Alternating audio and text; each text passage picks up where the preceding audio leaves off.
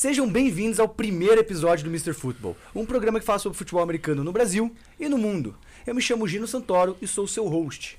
Hoje, no primeiro episódio, vamos falar como tudo começou. Mas eu não falo como tudo começou lá na NFL, e sim aqui no Brasil.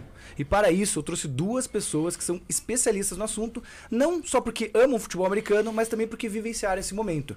E esses dois são o Vicente Brasil e o Fábio Naldino. Muito obrigado por estarem aqui.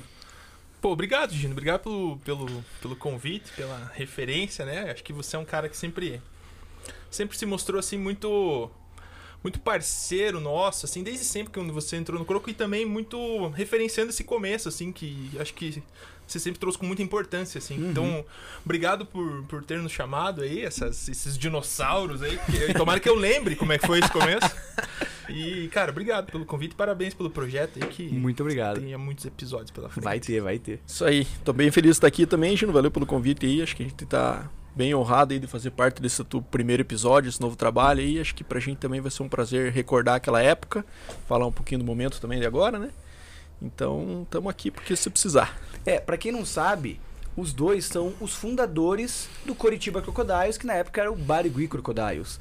E eles não pararam de inovar aí. Na verdade, esse projeto veio muito de que eu escutei o podcast de vocês, o Hard Count. Então, vocês que gostam bastante de NFL, eles falam bastante, eles falam sobre cada time, quem pode ser o campeão do Super Bowl, como tá é, os times, os piores times que draftaram agora. Então, vai lá, pesquisa Hard Count, eles têm no Spotify, é, no Deezer, tem todos, acho que é, redes sociais que tem podcast, vai estar lá. E também no Instagram eles postam bastante coisa. É, eu acho que tem sim. É, nosso- dá pra seguir nossa página no Instagram, lá tem o link com todos os. ah, onde ele é divulgado, né? Todos Sim. os episódios Legal. semanais que a gente faz aí. E eu queria agradecer também nesse primeiro episódio que só foi possível criar esse Mr. Football com apoio de dois patrocinadores específicos. É, a Sport América, que é essa loja maravilhosa que estamos, a maior loja física de esportes americanos no Brasil, tá? Que se encontra aqui em Curitiba. E também, como vocês podem ver aqui em primeira mão, temos o nosso uniforme que foi feito pela Kickball, nossa patrocinadora de uniformes esportivos. Mas ela não parou por aí. Ela deu uma ideia pra mim e falou assim: por que a gente não cria o time Mr. Football? Então, aqui é uma surpresa Ah, pra vocês. que Estamos boa, hein, contratando os jogadores que vão vir aqui, né? Nossos entrevistados. Então temos aqui o primeiro middle linebacker, o Brasa Olha 5-2. só, Quando que é o jogo, cara? Eu tenho que dar uma, fazer uma low carb. É, vamos ter que treinar, né? Vamos ter que treinar, mas sem problema. E claro, tem que ter um QB esse time, né? Então aqui, ó, Fábio Naldino, nosso número 5 Aí, ó, melhor handoffer do Brasil. do Brasil. Faker. Aí. Valeu. Muito legal, Valeu, muito legal. Kickball. Obrigado, Gino. Obrigado, cara. Ficou lindo. O... Fazer, fazer um jabá pra aqui, que, que o tecido muito legal e a gente sabe, né, a dificuldade desde o começo, como foi fazer camisa e contratar fornecedor, né? E a gente vê a qualidade que isso chegou agora, né? Depois de quantos anos aí? Quase 30 Não, eu, anos. eu vou falar isso. Quando chegou até pra mim, é, eu fui vestir, né? Eu tô acostumado com aqueles jerseys de jogo, que Sim. normalmente quando a gente fazia pra torcedor, ia, e essa não, é uma jersey pra passeio, então ela fica Sim. bem, é bem legal. Bem legal mesmo. Então, muito obrigado, Kickball. Quem estiver assistindo também, já segue eles no Instagram, Esporte América, Kickball, pra ver os produtos, que é bem interessante. Mas vamos falar o que a gente veio conversar aqui hoje, né? A gente veio conversar hoje sobre o começo de tudo. E uma pergunta um pouco clichê, que vocês já responderam algumas vezes, mas dessa vez vocês vão poder falar, ó, já respondi, vai lá no Mr. Food, vocês vão saber a resposta. Que é como começou o Barigui Crocodiles. Cara, eu vou deixar pro Bado essa. Bom, na verdade, começou com uma, uma bola de futebol americano que meu pai me deu, né? Que legal. Sim. um bom tempo atrás. E a gente. Eu tinha uma casa na praia lá em Praia de Leste, né? E o Brasa costumava passar o verão lá comigo, né? É, Era aquele amigo chupim, sabe? E daí a gente começou a jogar, né? Tipo, catch, né? Aham. Fazer passe na, na praia e tal, tudo mais. E daí a gente começou em 2003. A gente juntou alguns amigos para começar a jogar fantasy futebol. Então começamos a jogar fantasy futebol lá numa liga no Yahoo. E daí jogando, acompanhando a NFL e tal, cara, vamos começar a jogar essa parada no parque. E daí a gente começou, o pessoal dessa liga começou a ir pro Parque Barigui, né? Num campo que ficava hoje onde- atrás do Museu do Automóvel ali, naquele Aham. gramado ali, ao lado do Museu do Automóvel, ali foi o nosso o primeiro lugar onde a gente começou a jogar. Agora tem um repuxo lá. É, Não, fizeram uma interessante pracinha falar ali. isso, porque eu achava que era atrás do Maggiore, não foi lá que Não. começou. Não, foi do lado do Museu do Automóvel. Que a gente legal. treinou uns- um bom tempo ali, acho, né, bro? Acho que uns dois, três anos. É, não, acho que até mais, cara. É, acho que foi mais, foi uns quatro anos, eu acho, se não me engano. E daí, depois disso, é, começou a chegar mais gente de curiosidade, assim, né? Aham. Passando pelo parque, olhando a gente ali, e começou a juntar. A gente foi chamando mais amigos, um chamou outro, a gente começou a. Acho a até legal que a gente esqueceu de falar de uma pessoa aqui que também é fundador e também Sim. participa do Hard Count, que é o Ademir, o Deminha, que ele tá no. Canadá. Sim, Então é bem importante, também fez parte dessa história, né? Faz ainda Sim. parte do Hard Count, é muito legal isso. Então, dessa galera que começou, que depois seguiu é, formando o Croco mesmo como time competitivo, Uhum. como participante de campeonatos nacionais, ficamos eu, o Brasil e Deminha, né? Isso. Que, então, é o- a- essa história de que a gente é o- os fundadores, né? Mas teve bastante gente que começou junto conosco também. É legal, é porque vocês continuaram, né? É. É até legal, pra quem não sabe, o Deminha e o Bado têm a camisa aposentada pelo Crocodiles. O Brasa talvez vai ter, mas é que ele nunca fala que foi aposentado, né? Ele ainda Cara, tá jogando, ele fala. É. Todo, todo Um ex-jogador ainda em em atividade. atividade, é.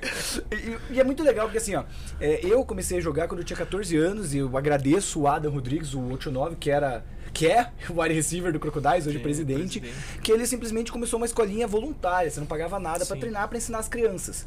E então eu treinei muito sem pads. Né? E aí chega o nosso segundo tópico. Por quê? É, treinar sem pads é uma coisa, vocês chegaram a jogar sem pads, não jogaram? Nessa época que eu comentei, a gente começou tudo sem pads, né? A gente Os foi primeiros campeonatos que a gente jogou foram sem pads, né? A gente jogou foram. o Sul Brasileiro, que foi 2006. interrompido no meio, né? em 2006, exatamente. Como assim interrompido no meio? Cara, eu não sei o que aconteceu. Na verdade, lembro. É, ele começou, teve a temporada regular, daí acabou dando problema não, acho em que um deu jogo. alguma briga em algum time, assim, algum jogo que, que fo- foi polêmico, que daí eh, o juiz não soube contornar a situação ali, e daí pausou o campeonato. Que isso é muito legal, né? Porque quando a gente fala no começo do futebol americano, as pessoas não pensam que também tem os juízes, tem várias outras partes É. envolvidas que precisam saber do esporte. É, e na época não tinha uma estrutura, né, federativa, né, Claro. a questão dos juízes, né, serem responsáveis e, e- e- e fazerem parte dessa, Uhum. dessa estrutura federativa também, então não... é, a partir do, do- do momento que tinha um embrólio, era muito difícil resolver, né, porque daí era capaz, era, era na época dos interesses dos times, né, então era difícil ter essa mediação, né, então por isso que esse campeonato aí acabou sem campeões aí. O primeiro campeonato que a gente jogou, por sinal, a gente não, não, foi, não tinha nem uniforme, né, mano? Jogava com a camiseta Camisa preta branca, é, camiseta quando preta, era né? mandante ou usava camisa branca quando era o visitante. é.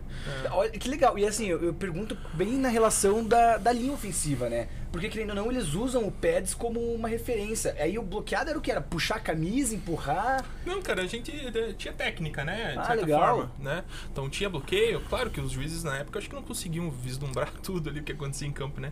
É, a questão das faltas e tal, até por um- pela evolução dos juízes também, né? De entender o jogo, né? E, cara, assim, falando. Até posso estar sendo injusto, mas eu acho que hoje em dia, com os equipamentos, até quem sabe o índice de lesão seja maior, porque o cara, quando tá equipado, ele vai na coragem, né? É, Ele se sente o super-homem, né? Quando a gente né? tava sem equipamento, obviamente o contato é menor, né? Você não vai encarar um cara de frente correndo Sim, velocidade total e vai se jogar nas pernas dele com a tua cabeça ali, né? Claro. Então, assim, eu não me lembro certamente de muitas lesões, assim, lembro mais questão de joelhos, É, coisa assim que o pessoal mais. É, mais- sim, cara. Isso, isso é muito legal você falar, porque a minha próxima pergunta era assim: é, por que vocês começaram a equipar? Tinha algum motivo? Cara, posso puxar essa, mano? Pode puxar. Cara, na verdade, assim, a gente, desde a nossa criação, a gente teve uma grande rivalidade com o Brown Spiders, né? Sim. É, por sinal, nossos primeiros jogos foram contra o Spiders sem equipamentos, foram surras épicas, né? Que a gente tomou placares muito elásticos na Isso é época legal dos primeiros saber. jogos e tudo mais. foi 2 a 0, né? É, é 80, 72 a Primeiro 0. lance, né, do... Ah, perdão. Puxar um pouquinho mais aí pra escutarem. Perdão, o cara de podcasts aí. É. Cara, não, eu lembro do primeiro jogo, o primeiro lance do Croco foi um fumble meu. Eu Mas você tava de running back? Eu era running back, cara. E eu, o Vado fez o handoff pra mim, o cara já chegou, já fazendo fumble. Isso, daí a bola tava quicando pra recuperar o fumble, eu dei uma bica na bola. Isso, esse foi um. Cara, Foi um- primeiro incrível. momento do Croco. É um Primeiro grande resumo da história do Croco, é esse. Não, e pior, eu dei uma bica na bola, o cara recuperou o fumble e fez o TD. Eu não consegui nem chutar pra lateral. Lateral. Não. Não conseguiu dar o de Mark Sanches, né? O Não. jogador Fracasso total essa jogada. Eu parei de jogar no de running back misteriosamente, né? É, exato. E daí, nessa época a gente dobrava, por sinal, né? Eu não dobrava, mas o Brian dobrava na, na, Claro. na defesa e no ataque. Mas voltando ao tema dos equipamentos, né? Então a gente jogava sem equipamentos é, por uns, uns bons anos. A gente começou a praticar em 2003, né? Uhum. Os primeiros, nosso primeiro jogo sem equipamentos, que foi esse jogo aí que eu comentei do, desse 70 a 0, acho que foi em 2005. 2006 a gente jogou esse Bowl, né? Então 2007 o pessoal do Brown Spiders é, nos chamou, né? Chamou eu, o Brasil É, Demia, para conversar, pra gente falar sobre a possibilidade de importar equipamentos. O, o Brown Spiders, ele tinha uma característica no time que tinha um pessoal já mais velho, assim, sabe? Aham. É, mais velho na cidade hoje, mais ou menos, né? Se for ver. É, a gente era mais moleque, assim, né? Então a gente, a gente sabia que. Uma sensação que eu tive sempre no Croco era que a gente sempre tava dando. É, mirando um próximo passo, assim, a gente tava em evolução, eu nunca, nunca me senti estagnado, assim. Então acho que a evolução lógica seria essa importação, né? A gente tinha isso, mas não necessariamente a gente sabia como, né? É, não tinha uma loja dessa pra você ir É, lá e provar, né? Não, Não, eles, e- precisavam, eles precisavam, inclusive, o convite foi justamente para fechar É. um container, né? Para trazer Sim. equipamentos para cá. E o que é interessante dessa história, nessa época, é que nós e o, e o Brown Spiders, acho que até o time de Ponta Grossa também, às vezes a gente, a gente fazia muitos jogos, treinos juntos, Aham. assim, né? Então, era uma evolução natural em conjunto também, Isso é assim, né? legal. Então, é, a gente. A gente até se animava, né? Porque alguns jogos gente é melhor, outros pior, Isso. né? E, tal.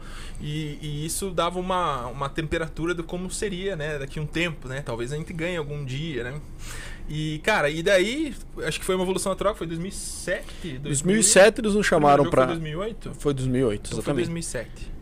Chamaram a gente pra, pra conversar e fechar esse container que viria de- dos Estados Unidos. Por- Porque tinha um amigo que morava lá do. Isso, porque obviamente eles também não adiantavam se equipar sozinhos, né? Sozinho. Então eles chamaram a gente para ver se a gente tinha interesse em fechar esse container para trazer os equipamentos para cá. Eu acho muito legal vocês nessa história, que nem eu conhecia, né? Participei do Croco, mas não conhecia essa história.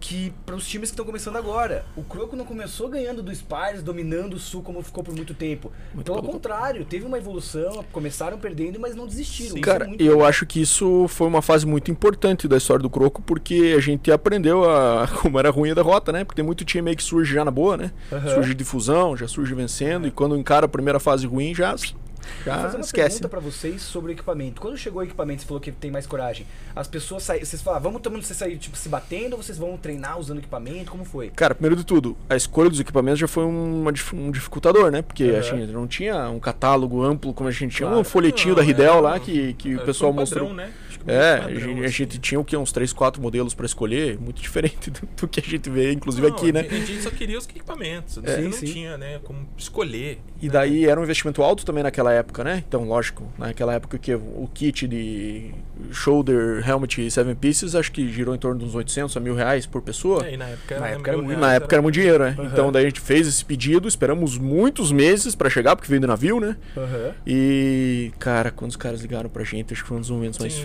Que eu. Eu lembro, eu lembro que a casa do Deminha tava tomada por capacetes eu, eu, e, eu e o shoulders, Deminha, eu e Deminha fomos buscar lá. É, o Márcio, na época, Márcio. é, me ligou falando, chegou. A gente foi lá, cara, daí quando, a gente, quando ele abriu a porta da garagem, ele morava ali nos Mercedes. Cara, a garagem dele tava forrada de helmet preto, assim, ó. Ele falou, caraca, parada real mesmo. Daí a gente botou na- no, no Eu não lembro o carro que a gente foi, levou pra casa do Demin e de lá o pessoal começou a ir buscar. Daí, obviamente, no dia que a gente pegou, foi aparecendo Sim. umas 30 pessoas a buscar Claro. lá, É uma- ansioso. Uma injeção de ânimo, né? Que foi, né? Uma injeção de transformação que era, assim, né? E respondendo ali a parte que você falou da gente sair se quebrando já. Não, a gente tinha uma certa consciência, embora, né, jovens. A gente falou assim, não, vamos treinar pelo menos um ano aí, seis meses, um ano. né, e, cara, segurar a, intensi- a vontade da galera de já sair, assim, né? É, eu tinha muito receio, assim, de, de- de dar algum problema, sabe? Até Claro. por a gente ser responsáveis pelo time e tal. De alguém quebrar um pescoço, eu não sabia o que, que ia acontecer, né? E a gente fechou o time assim, do tipo, não vamos jogar mais sem pads, né? Era até uma coisa que o Brown Spiders também faria. É, Que legal. não vamos jogar, somos os únicos times no Brasil que tem isso, né? Duvido muito que algum time no, num curto período, aí até porque demorar, ia demorar um ano pra chegar, né? Porque ninguém tava na fila ainda. E, e a gente fechou justamente pra treinar entre nós, assim, e a gente fazia também jogos treinos com o Brown Spiders. É, assim. fizemos acho que uns dois jogos treinos Eu nesse acho período. interessante falar isso agora pra todo mundo que tá vendo a gente hoje. É, atletas novos vão chegar no seu time ou até vocês vão criar times novos. E assim, o futebol americano é um esporte de contato e você usando um capacete, um shoulder, sem saber usar corretamente, vai dar uma lesão e pode ser uma lesão muito séria. Então assim, tem que ensinar a pessoa a dar o teco, Claro. tem que ensinar uma coisa que eu não sabia antes de jogar futebol, a levar o teco. Muita gente tem a intenção do quê? De colocar a mão pra trás.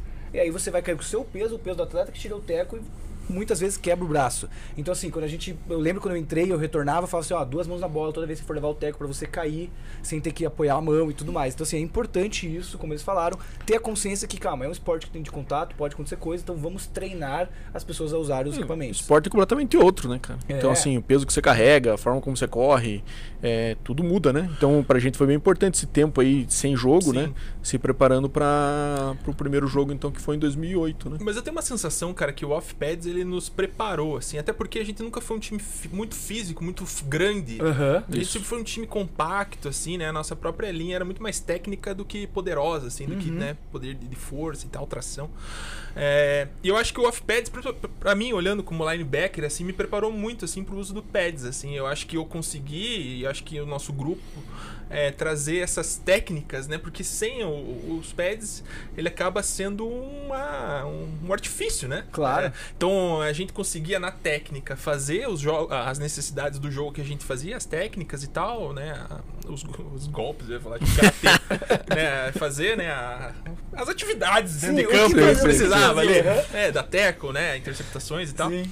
E, e eu acho que quando a gente migrou para os pads, a gente aprendeu a usar os pads também como uma ferramenta, né? Legal. Então acho que é importante também a- as pessoas pensarem na, na construção técnica, é, talvez Sem sem, equipamento, e depois ir aplicando o equipamento com, né, com, com parcimônia. Que nem você falou, né? Você entrou numa escolinha com 14 anos. Não necessariamente com 14 anos até nos Estados Unidos, né? É, tem o Pee Wee Football lá, que eles já Sim. usam e tal. Mas acho que é possível, né? Você entrar com a técnica, entrar com alguma coisa assim, sem os equipamentos e ir entrando ao- com ele aos poucos. É, eu acho assim, até legal você escolinha. Hoje existe a escolinha do Crocodiles. Sim. Que tem as crianças mais Alguns jovens. anos já, né? É. Então, na- nessa nossa época, a gente teve que pesquisar tudo sozinho, né? A gente, a gente não tinha, a gente tinha os equipamentos, a gente tinha nós que éramos os atletas, É. mas, cara, pra ensinar, pra aprender, era tudo pesquisa nossa, de YouTube, essas coisas assim, né? Pra entender Cara, e começar e- a treinar e, e- colocar em prática no campo. Ainda, né? Porque a gente, é, cara, tava revolução digital, né? E, e, cara, ali foi que a gente saiu da 2003. É, Começou o Croco, né? Uhum. Então, 2003, sei lá, do Orkut veio quando? Sei lá, no começo já usava Orkut. 2005, Né? O Orkut que foi um catalisador, né? Das comunidades e É, tal. eu encontrei até o Artes pelo Orkut. É. né? E daí, cara, de fato, o YouTube não tinha tantas, tantas produções de conteúdo quanto tem hoje, né? Era difícil achar, por mais que tivesse já o artifício da internet, era complicado, mas era tudo assim, e era muito empírico também, né? a gente ia testando, momento, né? né? A gente ia apanhando e ia, Exatamente. ia testando e ia. Falando sobre isso ainda, já, a gente já falou sobre o primeiro jogo, né? Acabamos comentando como ch- chegou os equipamentos, porque o Brown Spiders, o Curitiba Brown Spiders, pra quem não sabe, Curitiba é uma cidade que tem muita aranha marrom, né? Então veio aí o nome. E veio jogar contra o Barigui Crocodiles, que pra quem não sabe, como, como começou lá no Parque Barigui, tinha a lenda que tinha um jacaré, né? Por que virou Crocodiles? Não, Aí- Asterisco, né? É, Alligators. então, mas aí ficou mais legal o Crocodiles, foi isso? Foi isso. Ah, Isso e não é uma lenda, tinha o jacaré lá Tinha mesmo. Tirou até foto com o jacaré lá uma vez, Ah, botamos legal, não sabia. Família, né? Botamos o depois. perto dele lá, tiramos foto. Tem, tem Ah, foto que assim. legal, que legal. Tem, tem. Então eu queria falar pra quem não sabe, é, o primeiro jogo full pads do Brasil foi entre esses dois times, como eles acabaram de contar, que é dia 25 de outubro, que foi em 2008. E hoje é o Dia Nacional do Futebol Americano no Brasil. Né? Passou isso em lei e tudo, é o Dia Nacional do Futebol Americano, é muito legal. O FABR Day que a gente chama, né? Exato. E aí vocês já até falaram um pouco como começou essa ideia de ter o jogo, mas eu queria que vocês falassem pra mim é, como foi essa sensação, como foi estar nesse jogo, o primeiro jogo oficial do Brasil. Conta um pouco como foi. Quer falar, mano? Cara, acho que foi ansiedade, né? Porque a Aham. gente ficou muito tempo treinando, então se hoje você for ver aquele jogo, É. você vai ver que a qualidade técnica é baixa, mas poderia ser muito pior se não tivesse ficado um ano treinando. mas, gente machu- mais machu- gente machucada. mas, cara, foi obviamente um momento épico, né? A gente teve muita gente indo assistir. Né? É, na época André José Adler narrando, que era o Sim. narrador da ESPN, Nossa, é. Silvio Santos Júnior também estava aí, né? Que ele Sim. também era um comentarista era da, da, coisa que da acontecia Band Sports. muito, né, na- nessa época, como as redes sociais ali era antes do Orkut, pré-Orkut, né? Eu não lembro a data do Orkut, mas eu lembro que uma das grandes formas da comunicação do futebol americano no Brasil era a lista Red Zone, que era uma lista de e-mail, né? Isso. E o André José Ader foi um cara assim que era um que era um, um catalisador também, né? De, de- ele fala, por exemplo, eu lembro que a gente mandou um e-mail pra ele, ele falou de um jogo, num jogo da ESPN, ah, a galera de Curitiba do Barigui Crocodile. Cara, era um evento. daí Quando o cara falava na nossa, transmissão nosso nome, assim, que era, legal. é, no era, final de semana aparecia três ou quatro pessoas novas lá pra treinar, né? Então foi um pouco disso e, e puxando já pro jogo, né? Né, tendo essa revolução digital aí. É, cara, foi tudo junto, né? Então, por isso que acho que também deu esse boom, né? Deu essa, essa moda, né? Deu essa, esse crescimento, as pessoas conheceram mais. E a questão do jogo teve um fator importante que a gente não tava esperando um público daquele tamanho, Não. né? Acho que sei lá, duas, três mil pessoas, não É, não teve cobrança de ingresso, né? Naquela Era, época. era isso. alimentos, É, não é. tinha arquibancada, pelo que eu me lembro, era no campo ali do Flamenguinho, ali Inclusive, é em um Santa Felicidade. nunca mais jogou. A gente Nunca jogou mais jogou, vez, só essa vez. no- no- Faz, no- faz parte da história. Eles só querem fazer parte da história Flamenguinho. FBR, é BRD e tal, Flamenguinho. É, hashtag Flamenguinho. alugaram pra gente. Inclusive fica a crítica pro Flamenguinho aqui, que nunca quis mais alugar, porque estragava o gramado. Cara, É. mas chegamos lá, tava lotado, cara. Tava tipo assim, legal. ao, redor de todo o campo, assim, tinha grade, né? Gente pra Não caramba esperava, assistindo, não cara. esperava. E daí, obviamente, o resultado não foi o que a gente esperava, né? Não, Então- lembra o o resultado até esperava. Ah, beleza, a gente esperava. Verdade. E quanto foi? cara, Des- Não, não, não, 16 foi- a 7? não mais. Foi acho que 30 e pouco a 7. Sério? Ah, mas já foi melhor que o 70 a 0 da primeira vez. Não, Foi, foi foi bom. bem melhor. Pô, foi bom. E aí fez o TD de retorno de punch? Cara, e assim, a gente tava um pouco até confiante, porque a gente tinha tido bons treinos. Treinos é, Spiders, é. enfim, daí não deu certo. Não. Mas foi um um momento processo. marcante e assim, ao longo do tempo a gente viu que o Brown Spider sim nos ajudou a trazer os equipamentos, mas no saldo final acho que a gente soube melhor o que fazer com eles, né? No fim das contas. Cara, sabe o que eu acho, cara? Que a gente perdeu muito na época que a gente podia perder. E no momento que abriu um campeonato, a gente começou a ganhar. Então, de fato, cara, pra gente foi é a questão do timing, né? É a Uhum. questão de entender o processo. Que nem o Bado falou, assim, a gente tinha uma questão que a gente entendia muito bem como ganhar e perder, assim, sabe? Uhum. Acho que fez parte dessa construção do time, assim, né? De, de entendimento de, Sim. de não ter a terra arrasada após uma derrota e também não ter uma euforia né, Gigantesca. estratosférica Uhum. depois de uma vitória. Então a gente conseguia separar e puxar as coisas e contabilizar ali o que era bem feito e reforçar o que estava sendo mal feito, né? Eu acho que foi uma forma de sucesso assim durante muitos Certeza. anos assim. Então, O que eu gostaria de falar aqui, que até eu acho que me corrijam se eu estiver errado, é, esse foi o primeiro jogo full pads, mas não começou aqui no Paraná o futebol americano. No Rio de Janeiro eles já jogavam na areia. já já Eu acho que o grande berço é o Rio de É Janeiro, o Rio né? de Janeiro, Quando né? se praticava Então, na é- praia, né? É legal falar isso para as pessoas saberem. A gente tá falando que começou o futebol americano no Brasil aqui no Curitiba. Não, É. o primeiro jogo full pads, que aí é, querendo ou não, o começo de tudo, foi aqui. É, eu acho que essa essa, essa migração, esse update, né? Eu acho que a gente abrasileirou, né? Os, os cariocas trouxeram. Eu acho que tem o Carioca Ball há muitos anos, desde Muitos a década anos. de 80, se eu não me engano. Não sei dizer, mas é de 90. muito antigo. Que legal. Mas também não sei, como, não, não lembro de fato como era a estrutura deles e tal, mas eles, né, tinham, né? Tinham, Você tá começaram. assistindo aí, é do Rio de Janeiro, sabe? Posta lá pra gente, É, pra gente ficar sabendo. Posta lá. E tanto que isso foi um grande berço para grandes times cariocas, né? Aham. Então eles por muito tempo foram as referências pra gente também, né? Então a gente teve alguns jogos emblemáticos contra eles, assim, de mostrando, cara, a gente olhava assim, cara. Yeah. A gente tem que chegar nesses caras, é aí que é o caminho, né? É. Eles são o, o ápice aí do- do- do- da técnica e são os cariocas. Porque nesse começo eles tinham os times de areia que migravam pra grama no- quando começaram os torneios de grama, os Aham. torneios equipados, e os caras jogavam os dois, né? Muitas vezes É. simultaneamente, inclusive Carioca Ball jogando. E os na- times no- que eles se formavam juntavam? era uma grande seleção Ah, dos times de areia. Exato, então os Entendeu? melhores jogadores da areia acabavam formando esses times do Rio de Janeiro que eram É, fortíssimos, ainda mais assim. Hulk, o running back do Sim, Fluminense no incrível, um era dos excelente. melhores jogadores. E né? cara, eu, e eu assim, o estilo do futebol americano no Brasil vem evoluindo muito, né? Aham. É o estilo do jogo, eu digo. Naquele começo, cara, eu faço sempre um paralelo com o NFL, guardado as Aham. devidas proporções, mas a gente tá sempre uns 40 anos atrasado. Sim. né?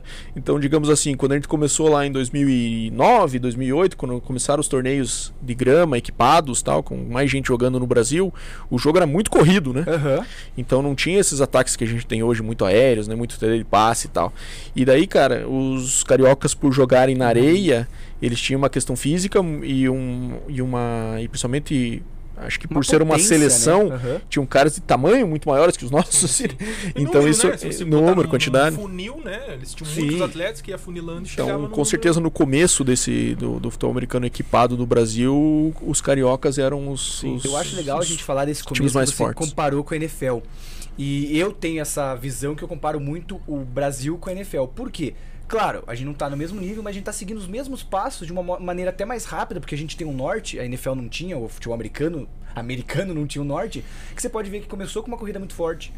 Igual na NFL, depois passou para as defesas dominarem, que as defesas no Brasil começaram a ficar mais fortes, e a gente agora tá passando mais a bola, usando o college style dentro do, do, do, do BFA, né? Então a gente segue o mesmo padrão porque a gente tem o norte. Eu acho isso bem legal. É, exatamente. Então, assim, no começo se podia comparar com a década de 70 da 70, NFL. é, isso um jogo mesmo. basicamente corrido de defesa, né? E pouquíssimos passes, muito utilizados para complementar o jogo corrido do que como uma Sim. base de um ataque, né?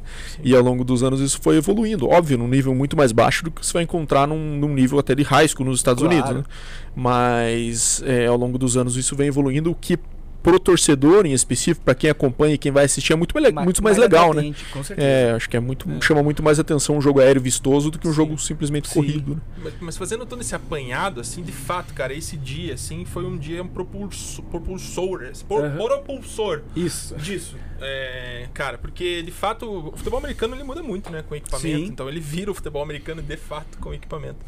É, então, cara, eu acho que nesse jogo, acho não tenho certeza, né? Nesse jogo tinham pessoas de São Paulo, do Rio de Janeiro, Cuiabá, etc. Cara, que legal. que olharam e falaram assim, cara, é possível trazer capacete, ombreira, né? Então, a partir disso que surgiu, né, a, como que era, tanta liga que tem no Brasil, como que era o nome? Pantanal Torneio. Touchdown. Torneio touchdown. Primeiro torneio o eh, Pantanal Bowl que também, que teve, era um né? torneio de, de fim de semana, né? Que Isso. vários times iam e jogavam Cara, por três dias seguidos. E daí a gente se quebrou, né? Porque daí a gente foi, fez esse primeiro jogo, a gente foi pro Uruguai de ônibus, 24 horas. Um, um querido lá esqueceu a identidade, não, não conseguia entrar no país. daí gente olhou pra você, Ah, pô, você é o cara mais velho aqui. Não trouxe identidade, meu amigo. E aí fomos pro Uruguai, jogamos, perdemos, voltamos, comemos bem, né? Comemos uma carninha. É, isso aí, a Voltamos. picanha. Galera, Pantanal de novo. Lá pra Cuiabá. Cuiabá, ônibus tal. Ficaram num- uma pousada polêmica também, que deu tiroteio. Quantas, quantas horas deu do Uruguai? Deu 24 horas de viagem na ida, né? Eu fui de avião. Desculpe. Não, mas isso é uma coisa importante falar. Vocês então também tiveram o primeiro jogo entre times do Brasil Internacional foi, né? internacional? Foi, Não, eu, eu, né? eu fui de avião, inclusive, porque eu não ia, e daí eu, por conta de questões de trabalho, e daí, sei lá, faltando poucos dias pra viagem, é, apareceu surgiu a possibilidade de eu ir, daí já tava né? fechado, tudo ônibus e tudo mais, daí eu optei por ir de avião e encontrar a galera lá. É, foi. Primeiro jogo internacional. E o então. Uruguai já tinha também uma liga mais, mais É, consolidada e tal, né? Jogavam Hoje mais tá anos equipados mais, né, mais à frente. Muito legal. É, falando agora aqui, a gente vê que vocês falam com bastante emoção, porque é uma coisa que vem de vocês. Eu queria falar o, o sentimento que vocês têm do Croco hoje, sabendo que o Croco é um dos maiores times do Brasil, é uma referência no Brasil. é, duas vezes campeão brasileiro, oito vezes campeão paranaense. E eu queria saber qual é essa relação, porque hoje vocês estão ainda no Crocodiles, fazem parte do Crocodiles ou não, estão afastados, só assistem. Como tá essa relação? Turma do amendoim, né, Dema? É. Chamei de Dema, tô ficando velho, né? É, cara, eu tenho uma relação, assim, muito parecida com um filho, assim, né? Acho que, acho que a gente é amigo desde os 15 anos, né? Eu, o Dema e o Bado. É, acho que é uma, uma relação, assim, da que a gente construiu juntos. Eu tenho, eu tenho uma, uma sensação, assim, cara, eu tava até pensando esses dias isso sobre o croco, né? Quando a gente tá dentro do time é muito difícil, né? Quando o peixe não vê água, né? E quando a gente sai, também tem essa questão um pouco da maturidade, né? Que você Aham. consegue enxergar melhor as coisas. Embora a infância do homem, os primeiros 40 anos, é, seja complicado. né? Mas, cara, é, eu vejo que a gente conseguiu estabelecer no Croco é, esse sentimento de filho muito porque o filho a gente cria pro mundo também, né? E agora eu tenho essa, essa visão, assim. Que legal. Então, cara, eu acho que um dos fatores de sucesso, um, fat- um dos fatores de tanto prazer, assim, de falar do Croco, de, de ter passado tantos anos do Croco, a gente dedicou muitas horas, né? Teve um período da minha vida que eu dedicava mais pro Croco do que necessariamente pro meu trabalho e tal. É, que foi uma cultura, né? Que são coisas que as empresas buscam hoje, né? Uma cultura é, é, organizacional, né? A gente conseguiu estabelecer e sem falsa modéstia, assim, eh, sem hipocrisia, não é nem falsa modéstia. Eu acho que é muito por conta dos valores da nossa amizade. E não tô falando porque é eu e o Bado, poderia ser outra amizade que Aham. formou o time e tal, mas valores de uma amizade verdadeira, assim, do- de, transparência, eh, de lealdade, sabe, de, de amizade, né? O Bado é um dos melhores caráteres que eu conheço e eu acho que a gente teve várias lideranças. Eu acho que esse ambiente que a gente Aham. criava, assim, é, era um imã para pessoas que tinham valores parecidos, né? Tanto que a gente falava, puta, pessoa assim que, que não tem os valores que a gente tem aqui dentro, elas às vezes são Sai. repelidas, elas Aham. saem, né? Então a gente tinha isso, esse ambiente que atraía essas pessoas que valorizavam esse tipo de coisa, esse tipo de amizade.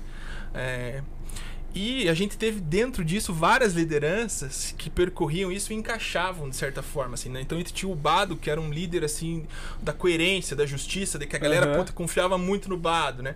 Tinha o Bevena, né? Que era um, um, um, eu ia falar um herói, é o, um líder, assim, da coerência, um cara que fala mansa, de, tipo, conciliador. O Clevinho era um líder dos estudos, né? Um Aham. líder de, cara, de- do ódio também, né? Do tipo, vamos lá e tal, né? É, cara, o Adam, que é um, um líder, assim, de- corporativo, assim, de, tipo, que chamar a galera, carisma. hoje é o presidente. É, de carisma. O Delmer, que é um líder competitivo, né? De Aham. provocação e tal. E a gente, com várias pessoas de vários tipos, assim, a gente conseguia se encaixar, né? Então, claro que tinha treta, claro que tinha briga, claro que tinha, né, momentos de se fazer ajustes, assim. Mas eu acho que se formou esse conglomerado, essa é a sensação que eu tenho hoje, né? Você perguntou como que eu sinto que a gente formou uma cultura ganhadora por conta dos valores, assim, de uma amizade que era muito importante pra gente. E isso foi é, transpondo e, e atraindo pessoas, assim, sabe?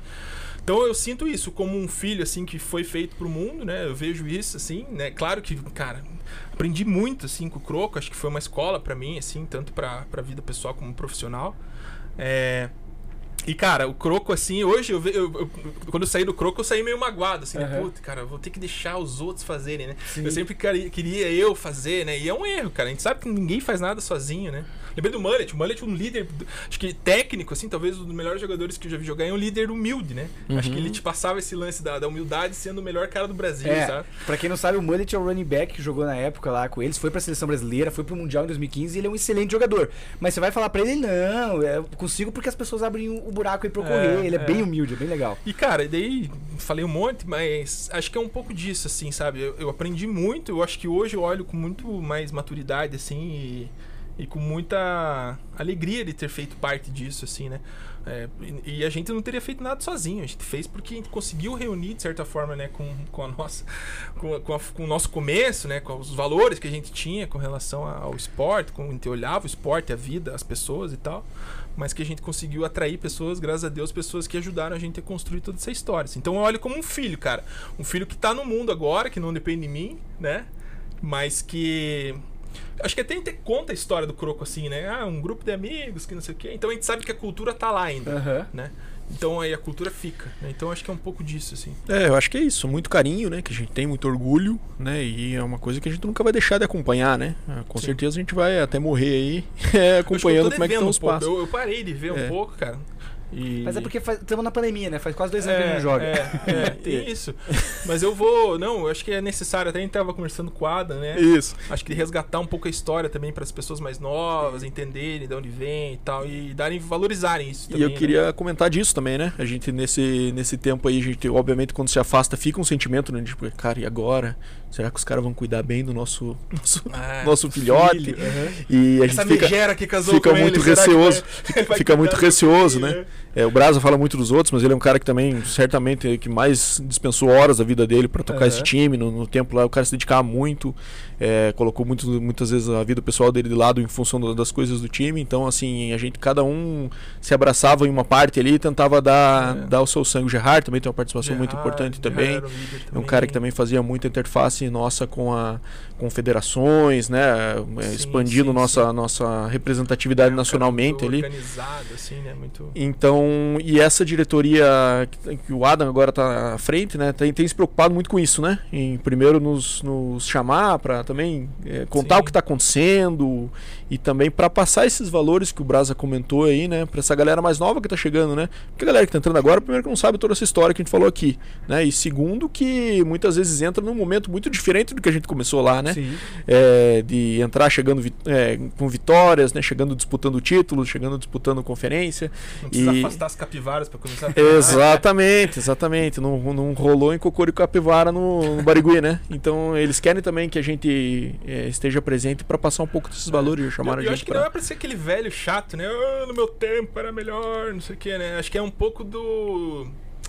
Da valorização das coisas Da assim. história. É, pra, porque nem a gente falou, né? A gente tinha essa, essa concepção de que a gente conseguia analisar as derrotas e as vitórias numa proporção que era benéfica pra gente, assim.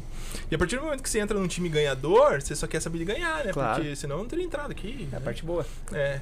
E eu acho que é preciso, né? Porque as pessoas que entram hoje claramente não vão ter a visão e o sentimento que tivemos, né? Nos momentos mais difíceis, assim, né? Tanto que fomos um time que ganhou- perdeu quantas finais do brasileiro? Quatro? A Quatro. gente, ganhou, na- a gente ganhou na quarta, né? Se não me É, mas a gente perdeu quatro e É, a gente perdeu perdeu duas. três, né? Perdeu três seguidas, ganhamos duas e perdemos a outra, né? Perdemos 10, 11, 12 e ganhamos 13, Fazer uma 14. pergunta, então. Mas só deixa eu completar, a gente ganhou, né? Porque a gente teve essas derrotas, né? E a gente sempre falava, né? é, no momento que chegar a vitória vai ser tão difícil quanto. Porque quando você perde, a motivação pro próximo ano, a gente chegava assim, né? Pô, perdemos, né? Falta pouquinho, né? Agora a gente tá a um passo aqui da vitória, Aham. né? Era mais fácil um pouco motivar, né? É. Depois, quando você é campeão, dá aquela relaxada, né? A gente fala isso, né? Se manter no topo. Só que no o ano seguinte do nosso título, talvez tenha sido o melhor ano da nossa história, né? Foi.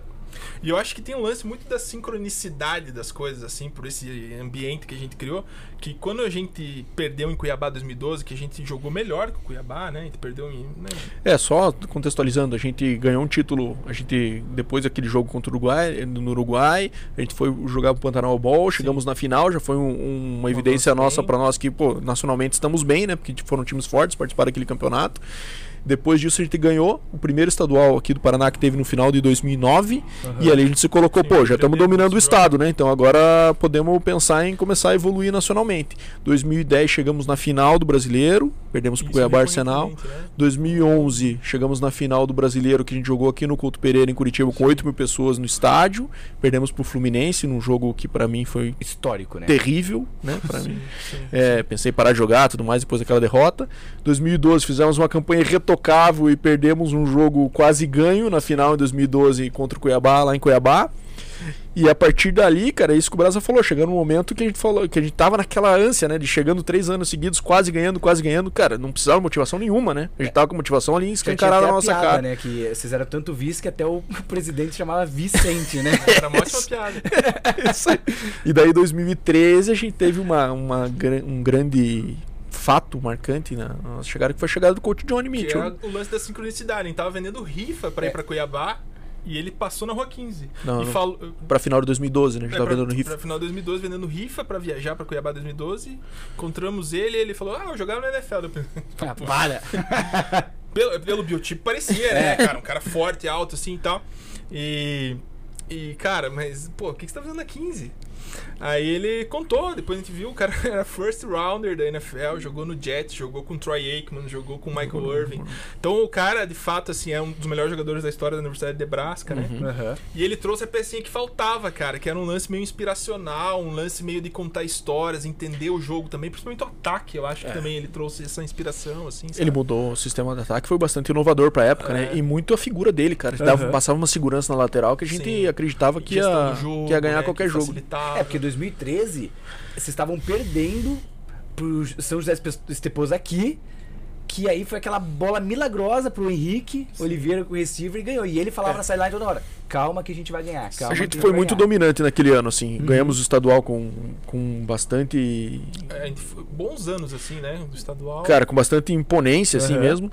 Jog- Jogamos bem. O, assim, o sistema de ataque nosso era bastante inovador. O sistema defensivo também teve uma bastante evolução, principalmente a questão física, né? Sim, acho que a física foi a principal. E daí chegou nesse momento que a gente acreditava que ia ganhar aquilo lá, que não tinha quem fosse nos parar. A gente teve esse, esse jogo histórico muito difícil aqui contra o Stepose em, na semifinal. E daí fomos jogar a final lá na Paraíba, né? Contra o Spectros. Que é muito legal, assim, claro, não é legal Sim. perder três finais seguidas, mas foi nos 10 anos do Croco, né? Então Foi. parece uma história de filme. Até nos Parece, 10 é. anos do Croco a gente con- conquistou. Eu acho que é isso que o Brasa falou. Parece que as coisas sempre aconteciam na hora que tinham que que, tinha que acontecer. acontecer. É, cara, e. E, cara, que nem a gente falou, cara, a gente perdeu pro Cuiabá lá num jogo que tava ganho, mas por mérito deles. né? A gente, Claro. não, Claro. não falava assim do tipo, pô, os caras são sortudos e o juiz roubou. Não, cara, Não. se ele roubou, se ele não roubou, ele não vai roubar, né? Ele errou. Errou e faz parte do jogo o erro. Temos que fazer a mais pra não, o erro não ser comprometedor pra Claro. nós, né? Então, a gente nunca, nunca pesou naquilo que a gente não poderia trabalhar em cima, né? Acho que foi um pouco dessa, dessa lição, assim, que a gente. E foi uma cultura, porque depois a gente não precisava reforçar isso. As pessoas já, já conviviam com, com, esse, com essa construção, assim, Eu sabe? acho legal falar até que você falou do Cuiabá, que teve essa virada, porque em 2014 aconteceu por favor do Croco, né? A Exatamente. gente, aqui no Couto Pereira tava perdendo e teve aquela virada histórica que É. chama o Milagre do Crocodiles, que aconteceu também. Cara, a gente lado. passou de, dessa final de 2012 em Cuiabá que a gente perdeu, a gente voltou a perder. Então isso foi em dezembro de 2012, a gente voltou a perder um jogo só em meados de 2015. Então gente passou, passou 13, 14 invictos. É, tu bateu um recorde aí, né? Isso, tinha de jogos consecutivos com vitória. Então, assim, obviamente Batemos um recorde teve. de pontos nesse período, né? Então foi uma época assim, cara. Eu, Estilo Incontestável. Patriots. eu não lembro de uma. De Foi uma incontestável, assim, né? de, a gente entrar num jogo achando que ia perder, assim. A gente achava É, entrar muito mas confiante. Isso é um ponto interessante também. Embora a gente tivesse muita confiança, cara, não importava o time que a gente ia jogar contra, a gente tinha reuniões pra falar do time. Ó, esse cara aqui, esse receiver é tal, é tal, é tal, é tal. É, a gente tinha muito respeito assim, pelo trabalho que é feito, né? A gente sabia que. a Que não era joga, dado, né? é, não é dado, a gente não joga sozinho, eles também trabalham na segunda-feira, né? A gente até rezava pelo, né? A gente reza, né? Pelo, pelo, pelo bem-estar até do nosso adversário antes do jogo, né? Não querendo dizer, ah, ser o bom samaritano. Mas, cara, a gente tem uma consciência que a gente precisa cuidar do ecossistema que é o futebol Aham. americano, né? Isso desde o começo, assim, foi é, algo que a gente prezou, assim. Então, acho que acho que a nossa contribuição pro esporte também tem muito a ver com isso, assim, né? De ter uma excelência técnica ao mesmo tempo que a gente prezava também o que os outros estavam fazendo, o que, que uma E federação tá querendo ou não, quando você começa a ganhar muito, todo mundo quer ganhar daquele time, né? Então eles se Sim. preparam mais ainda pra ganhar do Então, time e daí tá que no foi o que a gente começou a sentir depois desses dois títulos, né, cara? Uhum. É, isso também e da nossa parte de continuar achando uma motivação do que, que faltava, né? Porque, cara, depois de bater na trave três vezes e Sim. conseguir ganhar um bi, campeonato brasileiro, pô, chegamos no topo, né? E- É, e que uma- o, e o uma desafio maior era se manter, e isso é muito difícil, E né? uma necessidade de Muito. renovação, né? Porque as pessoas vão envelhecendo. É, né? exato. Claro. Então, entender a geração que está entrando, ter a, a questão de, de dar o espaço, né? De, de possibilitar isso também, né? Que querendo ou não, essa geração que ganhou foi a geração que muitos deles tinham começado ali, né? na- na- nos pads conosco e tal, e foram evoluindo junto, chegando mais gente pra ajudar. Mas Esperando muito- aquele momento. Mas né? muito dos caras é isso, que exatamente, tava nessa sede aí de ganhar, ganhar, ganhar, e quando chegou ali, o cara se sentiu o melhor do Brasil, né? Isso era um negócio que a gente falava, né? Acho que a, a questão da construção do Crocodiles é muito bacana por isso, né? Que ela transformou vidas de fato, né? Então, teve gente que casou porque conheceu, né, a, a esposa ali, né, no Crocodiles, que ela ia assistir os jogos. Teve gente que pôde viajar para os Estados Unidos e se formar lá por conta do futebol americano, que ele começou a jogar no Crocodiles. É, teve gente que, que jogou profissionalmente por um período. Teve gente que formou negócios, né, que nem o Bevena e o Clevinho aqui, que se conheceram no Crocodiles. O Clevinho foi um dos melhores jogadores da história do país aí, né, tem- jogou na seleção brasileira. Eu lembro que fui com ele no jogo da seleção brasileira lá em Foz com o pai dele. Sensações incríveis, assim, da gente valorizar isso também, né, que foi construído, Claro. assim. Dessas mudanças, transformações que foram, foram, se, foram, foram em volta do. Isso é um negócio que croco, mais, assim. mais da gratidão, acho, né, cara? Quando a gente vai voltando, pensando atrás, quanta gente passou, cara. A gente nunca fez essa conta, né, Bra? Não, mas, Mas assim, que daí que entraram a e saíram. Ah, não sei lá, cara. Com certeza mais de isso que você 500 pessoas passaram nesses anos Você aí. falando de que a gente- lembrança e tudo mais, veio agora pro nosso próximo toque, eu queria perguntar pra vocês. O melhor, o melhor momento que você tem do, F, do futebol americano, é falar FA, né, BR? O, qual é o melhor momento pra vocês? Foi o título ou talvez foram os treinos? Qual foi esse melhor momento? Pô, cara, eu, pra mim foi muito 2014, assim. O título de 2014 com a virada, assim. Porque foi um evento, assim, que eu me dediquei muito pra fazer Você também. que produziu o evento, né? É, e- mas, né, tipo, puxando, né? Várias pessoas participaram e tal. E daí foi um evento que, por exemplo, minha esposa cantou o hino nacional. Ali já meu, meu joelhinho bam- bambeou já, né?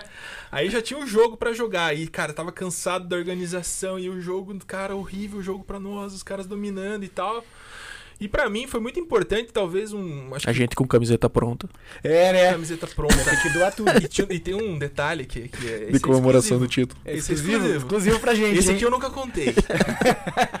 Cara, é, o Flávio Skin, na época, era o presidente da. O que, que era? CBFA já?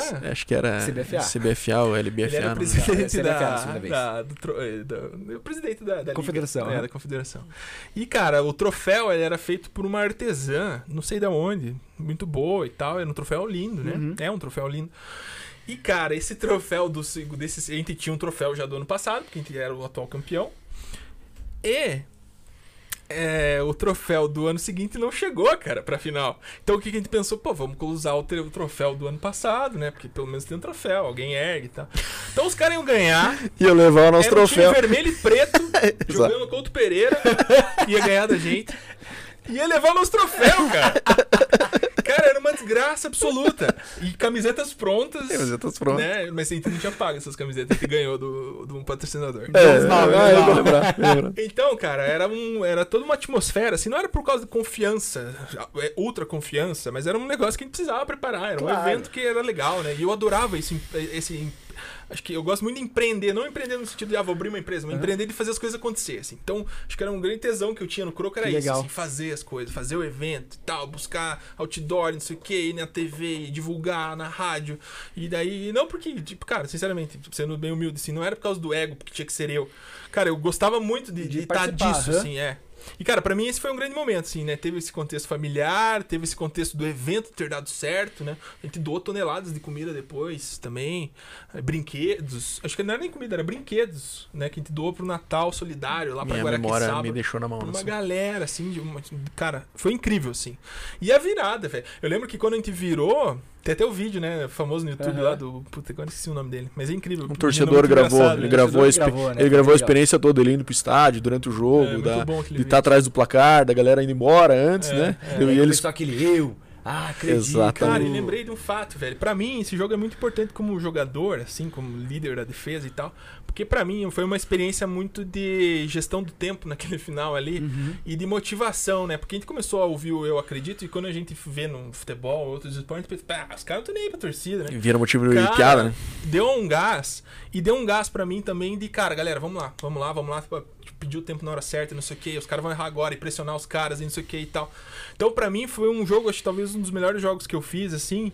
Mas muito mais na gestão ali da- Aham. do time do que necessariamente é, desempenhando Jogando, tecnicamente você foi jogando. o né? capitão ali, colocou as É. peças no lugar certo. Eu tava junto com o Clevinho e tal, e, cara, acho que essa gestão da, da motivação, galera, vai dar. Porque a gente dá uma murchada, né? Aham. Pô, tá perdendo, faltando segundos, não sei o quê. Não, e todo esse contexto também influencia num peso no ombro, né? Sim, Do tipo, claro. também em casa, estádio cheio, Sim, é, coisa preparada né? depois. E aí, É. temos que ganhar, agora eu só falta o acho- nosso papel, né? É, e eu senti uma virada de chave, assim, né? Um, um- que você vê a chaminha da galera no olho, assim, voltar um pouco, sabe? E eu senti isso, cara. Aham. Senti, sinceramente, assim. Então, pra mim, foi muito importante esse momento de 2014, cara. Acho que foi, foi incrível, assim. Pra mim, eu sou um pouquinho mais saudosista. Pra mim, um- acho que o momento que eu levo com muito carinho foi o primeiro título nosso, o estadual, 2009, né? Que Ah, teve que um jogo bem marcante e tal. foi que no Iguaçu, não foi? foi no Foi Iguaçu noite, contra o cara. Brown Spiders à noite, no domingo à noite. Então eu foi o tava lá assistindo. É, então. Piazotti, tinha? 2009. Deixa eu ver agora, 2021, tenho 27. Tem que fazer as contas Você aí. tinha 15, gente. Põe, 15, põe na obrigado. edição, põe na edição aí. Põe aí, obrigado, põe aí. Eu não sou bom em matemática. 15, eu tinha 15. E é muito engraçado porque é do lado da minha casa e eu já tava é, procurando vocês no Orkut. E aí eu falei, nossa, vai ser do lado de casa, mas posso ir? Tinha que pedir pra minha mãe, tinha 15 anos. Aí ela que me levou e a gente assistiu. Eu lembro que vocês entraram lá correndo, aí veio o Mullet, eu acho que saiu o primeiro. Foi, foi bem legal. Foi esse que você deu a bandeirada na cara do cara? Esse mesmo. então, esse jogo foi muito marcante, primeiro título. E acho que foi um clima muito legal, né? Um jogo Sim. que é um estádio à noite, parecia aquele clima de Friday Night Lights americano, assim, Aham, sabe? Que Mas legal. o Gino foi um dos 30 que tava lá, então. É, foi. Tinha muita gente, é verdade. Então, aquele jogo pra mim foi Inferno, muito marcante. Teve uma situação que o Mullet estava machucado, voltou pra aquele jogo. A gente não esperava que ele fosse voltar, ele acabou voltando de Eu surpresa. esse dedo aqui naquele jogo. Então, putz, cara, que desagradável esse dedo aí. Mas esse é um momento que eu levo com muito carinho. Que Então, legal. É, então a gente tá chegando agora no finalzinho do programa e como no final de um jogo, no final do programa também tem um 2 minute warning. Esse é o nosso primeiro do programa e como vai funcionar isso? É um jogo que eu vou fazer com vocês. É tá? de memória ou não? Não, é Ah, de tá. responder ali, vocês vão ter dois minutos pra pensar na resposta e aí a gente vai conversar sobre essa A gente tem que dar resposta. uma resposta única, nós dois? Não, não, cada um vai ter a sua. Tá bom. Beleza? E essa pergunta é bem interessante, a gente vai falar um pouco da NFL. Qual é a pergunta? É de quem você tiraria um Super Bowl pra dar pra outro jogador? Então vamos lá. Você não Ah, pode um falar atleta, assim, não um time. um atleta. Só que assim, você não pode falar assim, é, ah, eu vou tirar do Tom Brady, que tem 7, vai ficar com 6, e vou dar pra um jogador que não tem. Não, se você tirar um do Tom Brady, você tirou todos. Ele nunca vai poder ter ganho o Super Bowl. Então você vai ter que deixar um atleta que ganhou. Só vejo vantagens. Mas, por exemplo, Que não vai ter uma pergunta. Só que não pode ser também aquele jogador assim, o terceiro long snapper do Buccaneers do ano passado. Ninguém Não, sabe quem é, tem que mas ser um cara que jogou pergunta. mesmo. Pode falar. se eu tirar de um, de um cara do Ravens, por exemplo, um QB do Ravens, ele, ele sai do Ray Lewis também, por exemplo? Não sai. Ah, tá. E até agora já me deu a minha resposta, tá aqui, ó. Mas então vamos lá. Tempo no, no relógio, vão pensando aí, depois me dá a resposta. Tempo. Já tem de quem vai tirar, quem vai dar? De tirar é esse aí, né? Agora, pra quem eu vou dar... Galera, vocês estão assistindo aí, curta a gente no nosso canal, segue a gente, tem o Ah, a gente tá Instagram. aparecendo ele. Claro! Pra câmera enquanto eu penso. É, segue a gente lá, dá um apoio, comenta. Se você quiser também comenta lá quem você tiraria o Super Bowl e pra quem você daria, beleza? Cara, você já tá aí? Pronto, Quem engatilhado. Cara, eu Fale. tenho um aqui. Então vai antes. Não, então. não, eu tenho. deixa eu- ele, deixa não, ele. É porque deu eureka aqui, eu tive Tá, que falar. mas pode Vai. falar, pode falar. Cara, é o seguinte, sou muito fã de Brett Favre. Claro. Ah, E o Brett Favre ele sofre uma crítica que é muito injusta, né? É um dos Uhum. melhores QBs de todos os tempos, né? Muitos recordes quando ele parou. E, mas ele só teve um Super Bowl, né? Só Uhum. ganhou um Super Bowl. E muitas vezes fala assim, ó. Ah, um Super Bowl até o Trent Dilfer teve pelo Ravens em 2000. é o meu, é o teu também? então eu tiraria esse Super Bowl do Trent Dilfer e daria mais um Favre, colocaria ele num status maior. E o Claro. Trent Dilfer sem o Super Bowl que ele ganhou por conta, apesar dele, não por É. causa dele. Defesa, pra quem não sabe, jogava no Baltimore Ravens e ganhou contra o New England é, New England, é, o New York Giants, England né? Giants. Que até o MVP foi o Ray Lewis desse, dessa final. Não me lembro. Foi, mas Foi não mereceu Lewis. também. Mas e quem, e quem você tiraria Ah, daí? agora vamos mudar, né? Era É, não, eu, eu também Tira, tenho tira, aqui, ó, o- posso tira- mostrar. tira tá o Flaco escrito. também, cara. Tá... Não, não vou tirar do Flaco. O Flaco acho que ele foi importante. Ele foi importante, no- né, contra o Denver ali e tal. Foi, foi importante. É Eu vou difícil tirar, dizer, mas quem, foi. cara? Brad Johnson. Brad Johnson Buccaneers, 2002. É, quem ganhou foi a defesa. Ah, Vou tirar dele e vou dar pra Randy Moss, cara. Brandon Moss. Um dos Injusto melhores não ter wide ganho. receivers da história. Injusto, inclusive, o Giants ter ganho aquele jogo do Patriots. que Ah, mas não, mas valeu a pena, né? Isso, mas- Mas é injusto, cara. Eu queria ter visto uma temporada perfeita, Perfeita. ganhando título. Randy Moss, um cara que merecia muito. Cara. eu acho legal só ter o Dolphins de 72 como temporada perfeita. Sabia Falando a minha resposta que eu também tinha, eu também tinha o, o Trent Dilfer, né? Porque, como a gente fala, é muito da defesa, foi muito mérito dele. Só que pra quem eu dou foi engraçado, assim, pra tirar foi meio rápido. Eu pensei nele, como aqui você pensou, ele Pensei também em Trent pensou. Todo mundo pensou porque ele realmente não foi marcante pra NFL, né? Mas aí eu falei, vou dar pro Barry Sanders. Pra mim, o melhor running back da história correndo com a bola e eu gosto muito dele, é um dos meus jogadores favoritos. Mas depois, né, eu já tinha escrito aqui, eu fiquei pensando, pô, mas o Randy Moss não tem, né, cara? Aqui, ó, fechou. Aí eu falei, cara, mas calma aí. Cara, Jim Kelly, quatro Super Bowls seguidos não ganhar um. Jim Kelly, eu dei o segundo pro Favre, mas eu É, continuo então, mandando. Jim Kelly não ganhar um. É, possivelmente o Larry Fitzgerald não vai ganhar. Então tem vários jogadores que eu gostaria. Dan Marino, né? Que foi um jogador. Mas eu mantive o Barry O Sanders eu Demarino gosto passou da muito. Ace Ventura, tá bom já. Mas eu vou continuar com o Barry Sanders aqui. Depois desse programa que foi um verdadeiro touchdown, né? Muito obrigado. Mas está chegando ao fim. Ah! boa, boa, obrigado. Mas sempre depois de um touchdown tem o quê? Tem um extra point. Como funciona o extra point no Mr. Football? Todas as perguntas foram feitas de mim para os entrevistados, né? Eu trouxe os tópicos relacionados ao tema. Dessa vez, eles vão trazer um tópico relacionado a esse tema. Qual seria? Bado, bora aquele? Vamos?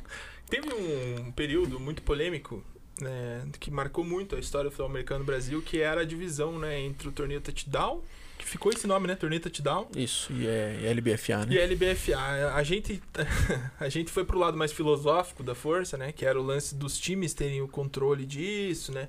Que os times terem a capacidade de gerir, né? Os times é, receberem os louros da criação de tudo que era feito e tal, né? E tinha o torneio Touchdown, que era um torneio patrocinado e chefiado, né? Pelo Lulinha, né? O filho do Lula na época. É, O era André um- José Adler. Isso. Ele ainda é filho do Lula. Na época ele, ele cuidava do... Torneio o qual a gente fez parte em 2009, né? Aham. Então, quando- o primeiro campeonato brasileiro foi, Foi o o torneio torneio touchdown. touchdown. Depois Legal. disso, em 2010, houve como se fosse uma união, né? Todos Teve os o times LBFA, jogaram a né? LBFA. Mas, esse em 2009, é importante frisar que já no torneio touchdown teve crises. Tiveram algumas crises, Entendi. né? A gente falou do André José Adler e tal, que Deus o tenha.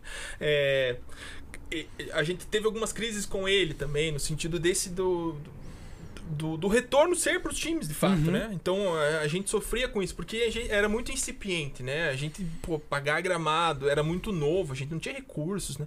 Então, de fato, a gente achou um pouco injusto a forma que as coisas eram colocadas, né? Então, a Uhum. gente tinha que subsidiar muitas coisas, sendo que os times precisavam se fortalecer na Aham. época, né?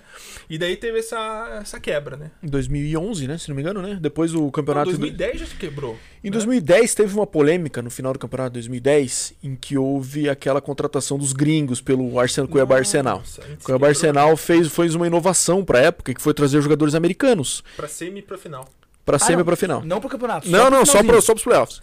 E daí isso Tanto que o primeiro jogo, E, a obviamente, jogada do, do, do- do- Como que é? Brasil Ball. a gente tomou um passe mesmo. um reverse com passe de dois gringos malucos que corriam guepardos, cara. Daí 7x0 em É. um segundo de jogo. Então, cara, é, daí a partir disso ficamos chateados, né? É, na verdade teve uma contratação pelo Corinthians, do Casey Frost aquele ano, e daí Sim. pelos gringos do Arsenal também em 2010. E aquilo, obviamente, não tinha regulamento preparado Aham, pra esse tipo de claro, coisa, não é. tinha regulamentação nenhuma de trazer estrangeiro, quantos poderiam jogar, A então os caras fizeram fora. A gente vivia muito na base da confiança da galera, né? A gente tá é. construindo juntos. aqui. E esse fato desagradou alguns times, Uhum. né? E que foram daí pro ano seguinte, de 2011, formaram o torneio Touchdown, né? Que daí dividiu, né? O Brasil. Memória, hein? Mas Por é que ele so- era QB, né? Eu era linebacker. É, perdeu um pouco mais a memória. eu acho que- Posso estar enganado com se foi 11 ou 12, mas é, foi nessa, nessa época, e daí ficou uma divisão que hoje se esquece muito, que acho que é aí que reside a polêmica, Aham. né? É, dos times mais fortes e mais tradicionais ficarem na, na LBFA e os times é, que foram muito mais em busca na questão de, de visibilidade Aham. e dinheiro Eles e tal. ganhavam, eles ganhavam recursos pra começar o torneio. Isso, foram que pro era- torneio Era Touchdown. uma questão de pô, 20 mil reais pra cada time que ia pro, pro torneio. Só que havia né? uma discrepância técnica muito grande Aham. entre as duas ligas, que ao longo dos anos, é, com mais recursos entrando no torneio Foi touchdown, diminuindo. não, não foi diminuindo, foi atraindo mais time pra lá, Ah, né? E eu sempre, obviamente, tô influenciado pelo lado que o Croco estava, né? claro. Mas sempre achei a, a liga brasileira com, Com mais qualidade. com mais qualidade técnica e mais é, Não, certeza. jogos de níveis melhores, né? Sim, sim. Só que ao longo dos anos isso foi sendo esquecido, né? Uhum. Então hoje em dia até teve uma ação da confederação que eu achei um absurdo que equalizou aí os títulos de nacionais entre o que era o campeonato chancelado pela É. confederação na época com o torneio touchdown. Então hoje tem dois títulos brasileiros pro mesmo time em alguns anos, é, para times diferentes, sim. um ano, título sim. brasileiro para dois times diferentes. Eu acho né? legal até falar isso e eu vou fazer o meio termo porque quando juntou, que juntou em 2016. Daí 16 voltou a Voltou a ser junto. Eu achava até, a gente tem essa visão, ah, qual liga mais forte? E foi legal que no final chegou um time de cada liga, né? Uhum. No É. torneio touchdown. Foi o Rex e o Spectros na primeira. Então, assim, E mostrou eu não tô talvez- querendo dizer que não havia times de qualidade no torneio Qualidade, touchdown. não, eu Tinha, geral. mas na geral, no geral. No geral. antes, é, acho que 2014 foi o último ano, né? Que teve isso, a quebra. 2015, Não, 2015 ainda teve, 2015 teve a quebra. Eu acho que 2014 e 15 os níveis estavam né, Mais um parecidos. pouquinho mais equilibrados, né? Acho que era mais equilibrada a nossa liga. E, mas lá já tinham dois ou três times muito bons, né? O Rex, no caso, era muito bem estruturado e tal. E joga polêmica aqui, acho que 2014 a gente não perderia pra ninguém, né? De lá. Então é o Vasco que é o campeão 2014 do torneio Nossa, touchdown. Não, não perderíamos. Não perderia. Agora, 2015, 16, aí o Rex É, já tava numa. Acho que já é, ficava equilibrado, assim, né? Então, justiça seja feita aí. E teve uma época do Corinthians, né? O Corinthians ganhou, o Ganhou, campeonato. é, ganhou 2012, um- 2013 seguido. É, e daí tem a questão aí de também deles terem usado isso para promover um pouco da marca, né? Claro, o que pra claro. mim fala um pouco também da questão do estado de São Paulo na representatividade nacional, né? Fala mais, bando. É, Vamos assim, lá, gostamos de Eu polêmica. acho que uma mania que o futebol americano nacional pegou foi de copiar um pouco o futebol nisso, sabe? Aham. De identificar esses grandes centros como se fossem é, os grandes centros de decisão. Aham. E que na minha visão não deveriam ser, né? Porque a gente teve grandes centros surgindo que não são grandes centros do futebol, por exemplo, como aqui no Paraná, que foi Cuiabá. por muito tempo o campeonato e a federação mais estruturada, e até hoje a federação acho que é mais estruturada. É, o Brasil, inclusive, foi presidente da federação uns anos atrás. É, Mato Grosso, né? Muito por conta do Arsenal. Aham. O Nordeste teve um papel, assim, de uma liga muito forte, desde sempre, com times é, tradicionais e muito Atual bem campeão organizada. brasileiro. Exatamente. O Spectros é incrível, né? Incrível. Time É, só que daí na hora de estar em cargo de confederação, em cargo de quem manda no torneio e tal, cara, tem sempre um paulista, um carioca lá, entendeu? Aham. Os cariocas até acho que justo, né? Por conta dessa A representatividade que eles criaram, né? Claro. Acho que houve uma estagnada recente aí do, do futebol americano carioca em nível nacional, né? Acho que muito por questão de tática mesmo. e- Aham. E, porque assim, na minha visão, os times do Rio também é, acabaram Eu acho que eles, eles se dividiram, né? E eles Se não, dividiram. cons- não conseguiram potencializar isso, né? Teve o, o Fluminense naquela época, mas o Fluminense naquela época era um resquício do Imperadores que tinha um pouco daquela seleção que vinha das praias, Aham. né? E as contratações do, do- do americano lá, do. México e tal. E depois né, surgiu o Vasco, daí foi pro Flamengo, aí o Fluminense virou Flamengo, aí tem outros times lá, né, agora. Então acho que deu uma quebrada que de fato É. modificou o nível de um único time, né? Agora São Paulo, cara, você vai ver historicamente, não teve nenhum time campeão, eu acho, que eu me lembre. Cara, São Paulo, justiça seja feita, acho que ganhou aquele torneio de seleções, ganhou? Não, acho que foi o Rio de Janeiro que ganhou o torneio, não foi? Não sei. O primeiro? Mas, também enfim. O primeiro?